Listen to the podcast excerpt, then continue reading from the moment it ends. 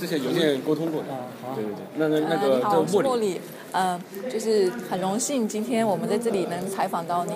哎，我想问一下，就是刚刚我们讲的那个呃，你的那个 topic，可以先很简短的跟大家介绍一下吗？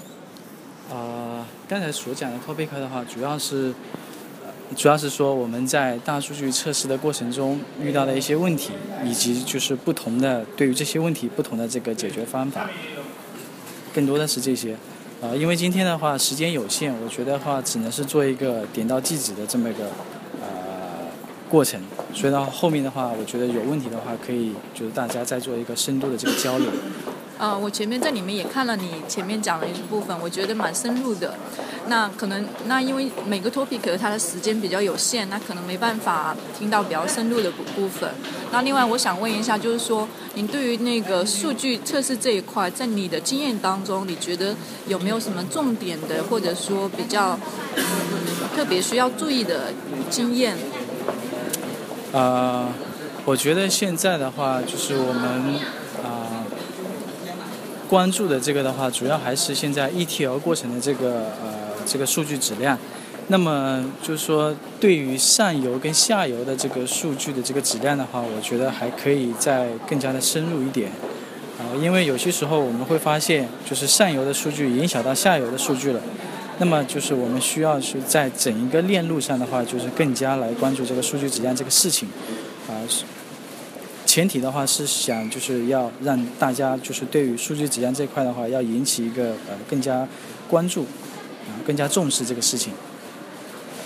嗯，我其实我们今天的那个 topic 是 DT 时代，所以大家讲的嗯、比较重点的部分是关于大数据跟云这一部分。那最后我想问一下，就是说，那对于大数据测试这一部分，就是您个人有什么愿景吗？就就是这部分的测试跟其他的测试相比起来，或者说呃更有特色的地方，或者是嗯比较呃从长远来看，它有什么这种发展趋势或者愿景？啊、我觉得，因为大数据测试的话，这块的话，主要是说数据量是非常大，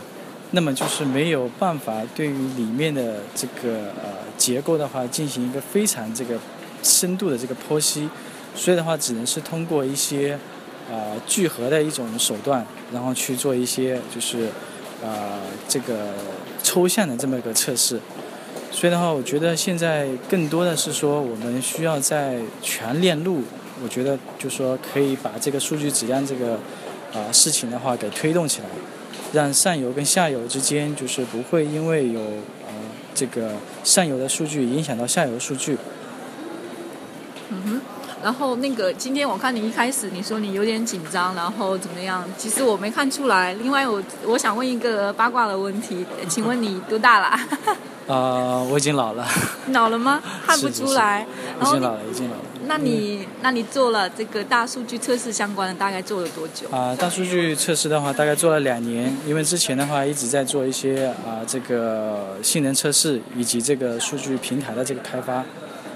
主要是这样。嗯，那你觉得你你原来做数据开发，后来做大数据测试，我觉得是很好的一个那个呃转变呢。谢谢，谢谢谢谢。